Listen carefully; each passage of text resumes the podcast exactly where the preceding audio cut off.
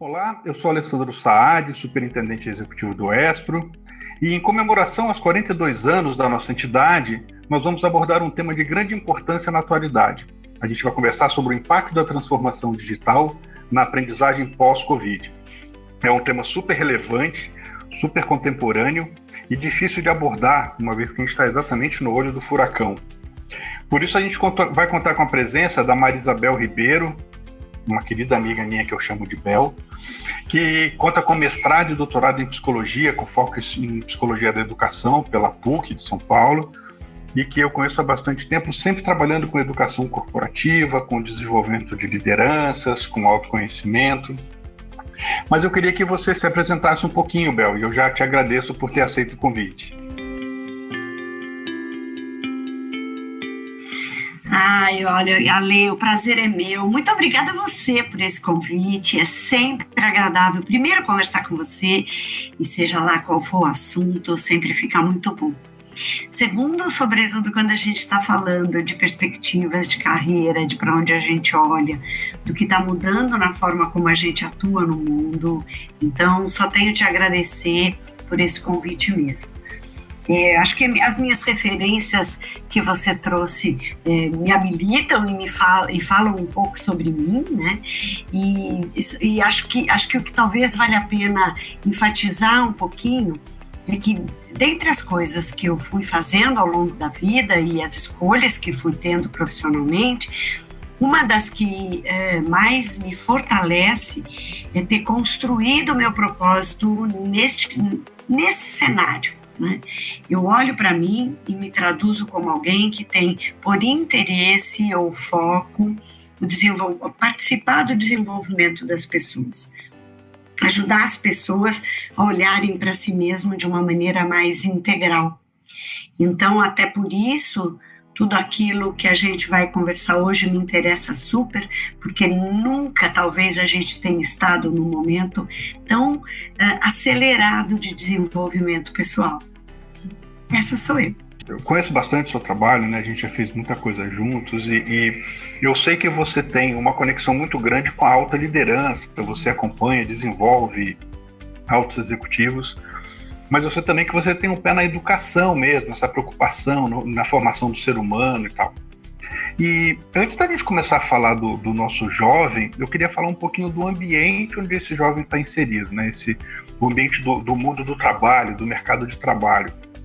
É, eu queria ouvir um pouquinho sobre a sua percepção da, das grandes mudanças que aconteceram nesse ano. Né? Tá todo mundo falando que a gente é, evoluiu ou avançou 10 anos em um ano, né, ao longo do ano de 2020.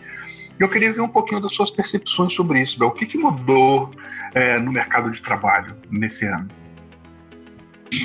É uma pergunta bem provocativa, Ale, porque é, eu acho que a mudança se deu é, em vários aspectos.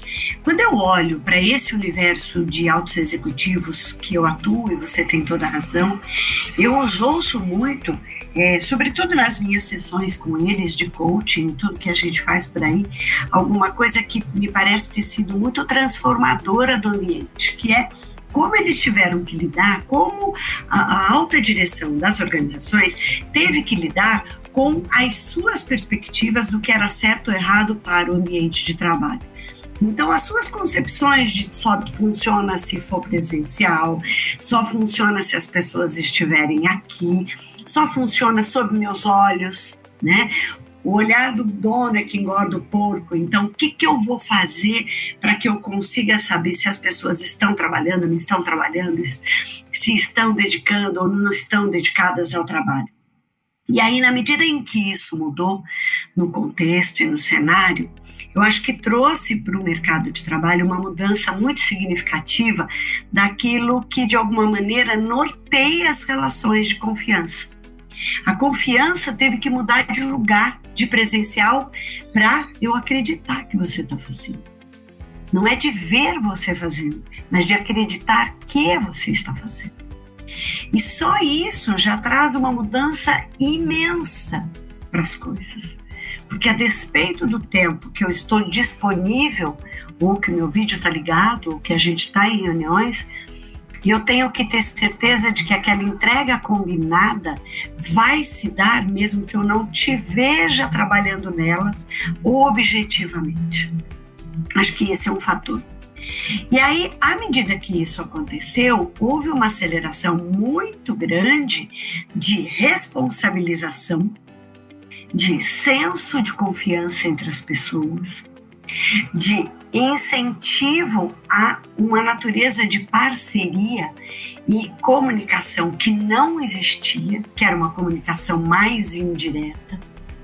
E, logicamente, se eu tenho mudanças tão é, profundas daquilo que, de alguma forma, popula a nossa relação com as pessoas, tudo ou mais vem a reboque. Né?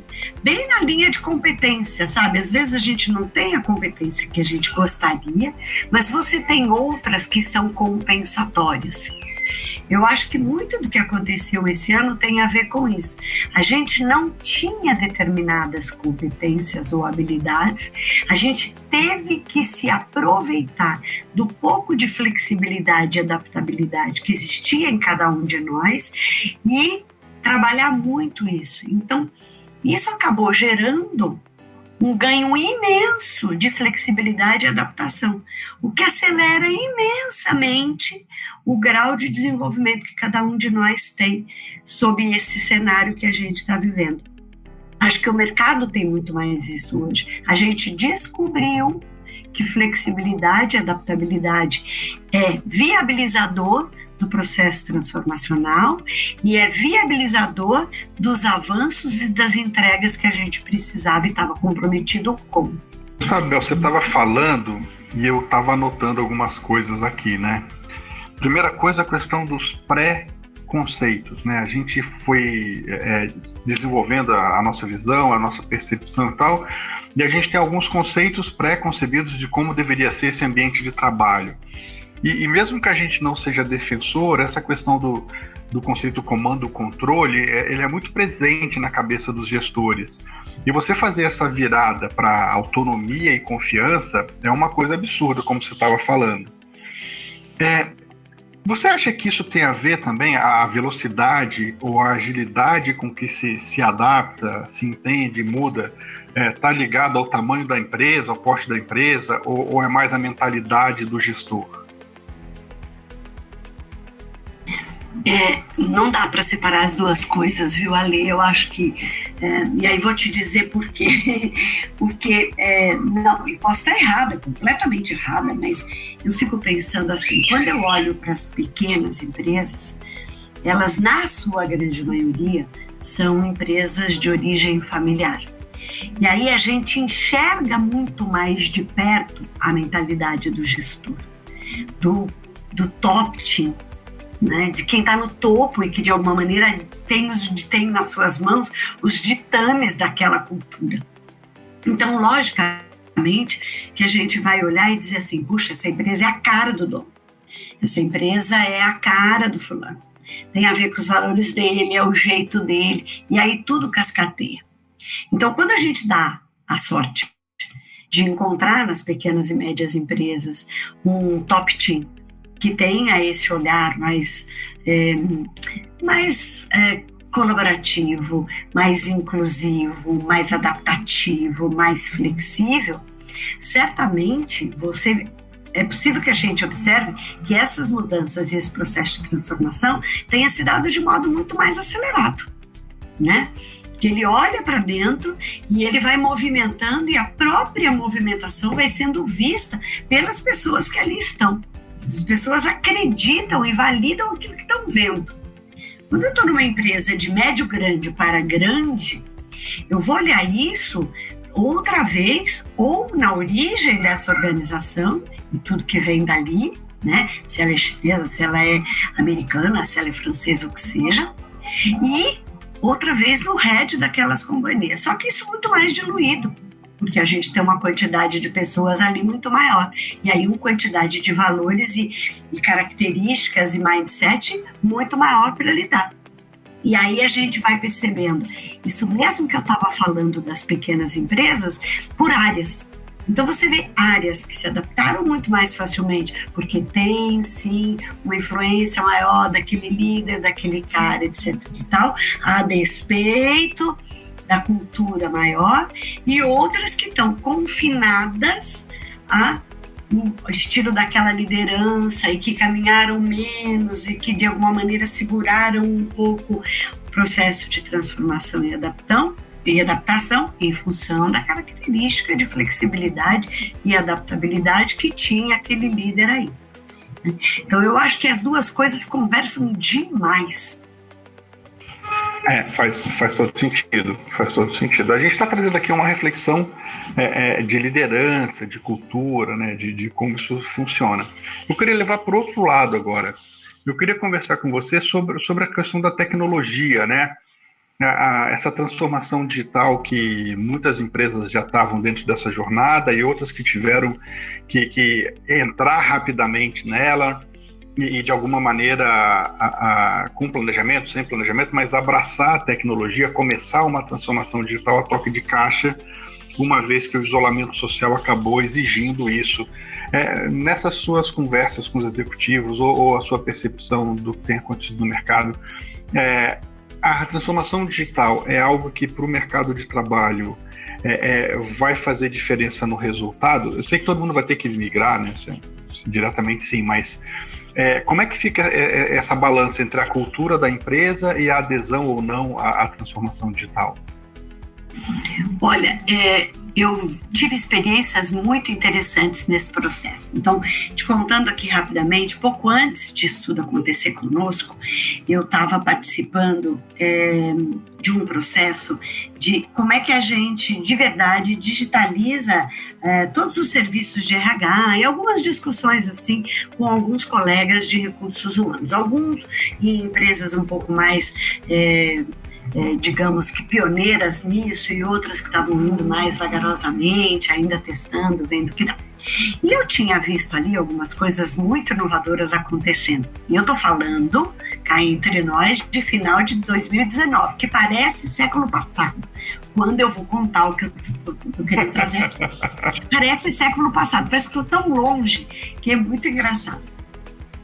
E aí, olha que interessante. Eu lembro de ter ido a uma empresa, que, não precisando aqui citar o nome, em que, é, muito pioneira nisso, uma empresa de origem portuguesa e tal, já tinham implementado toda uma, uma gama de serviços é, de recursos humanos, sobretudo, é, mediados por tecnologia. E a gente estava lidando com o, o diretor de, de, de, RH que dizia assim: Olha, eu estou com um problema com os meus gerentes. A gente falava de que natureza? Você acredita que teve um gerente que me perguntou como ele ia fazer daqui para frente para dar feedback para o robô? Porque ele tinha três gerentes abaixo deles, e um deles, que era o que cuidava é, de pessoal, de documentação, de onboard e tal, tinha sido substituído por uma função robótica mesmo. Então tudo se tudo se dava por ali. Primeira entrevista, entrega de documentos, o, o, a, subida dos documentos, tudo ia se dar de maneira é, automatizada. E aí ele tinha perdido uma posição. E esse gerente estava lidando muito mal com isso. Ele dizia assim: como é que eu vou dar feedback para esse camarada? Como é com quem é que eu vou almoçar? Ele dizia assim: eu estou me sentindo mal e não sei o quê. E aquilo, a gente se divertiu muito com a história e tal. Bom, passou um pouquinho, passou um pouquinho, entrou 2020, várias empresas, já olhando para aquilo que estava acontecendo no mundo, começaram a se movimentar. E ao começar a se movimentar, a gente foi observando uma série, assim, era um circo do horror. Então, gente sendo colocada de home office e tendo que levar para casa o, o, computador físico, porque não tinha laptop. Então, quantos colegas, quantos colegas, quantos coaches me contavam que tinham levado para casa aquele PC e que não tinham de pôr em casa, porque o bicho era um monstro. Então, a sala de visita tinha virado um ambiente de trabalho literal com aquele PC, com aquele monte de fios. E aí eu fiz muita sessão de coaching por celular, porque o cara se negava a fazer na frente da mulher, por exemplo, que também estava numa situação similar na mesa ao lado. Eita. pois é, você imagina fazer coaching ao lado, a mulher ouvindo as suas questões. Tinha condição. Bom, é, e, e, esse foi o começo, sabe? Eu acho que esse foi o começo, eu estou trazendo aqui alguns pequenos exemplos, né? Mas eu acho que todo esse processo da transformação digital, ele passa por essas questões que a gente viu. Primeiro, de em que ponto essa empresa estava das discussões antes do processo que a gente está vivendo globalmente há um ano e pouco, né? Já era alguma coisa que a gente estava olhando, em que medida que a gente estava olhando ou não, né?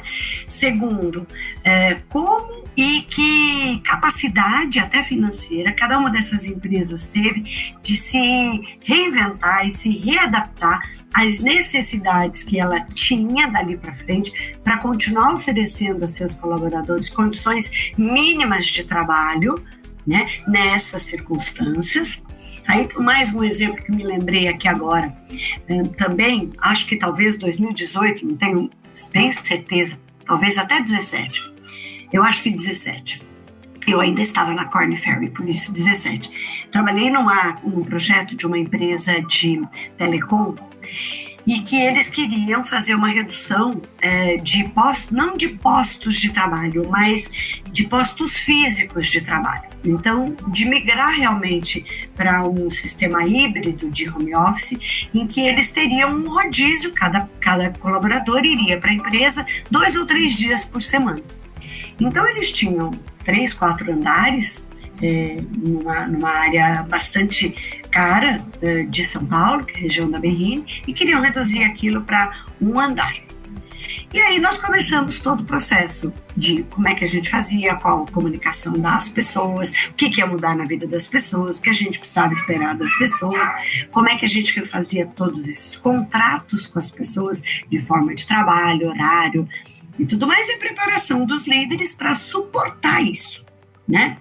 E um ponto que me chamou muita atenção nessa ocasião, e eu trabalhei nesse projeto e um outro da área de seguros, foi a diferença com que essas empresas olharam para isso. A empresa de seguros, que eu estava trabalhando na época, ela tinha uma preocupação com este, com este profissional em casa.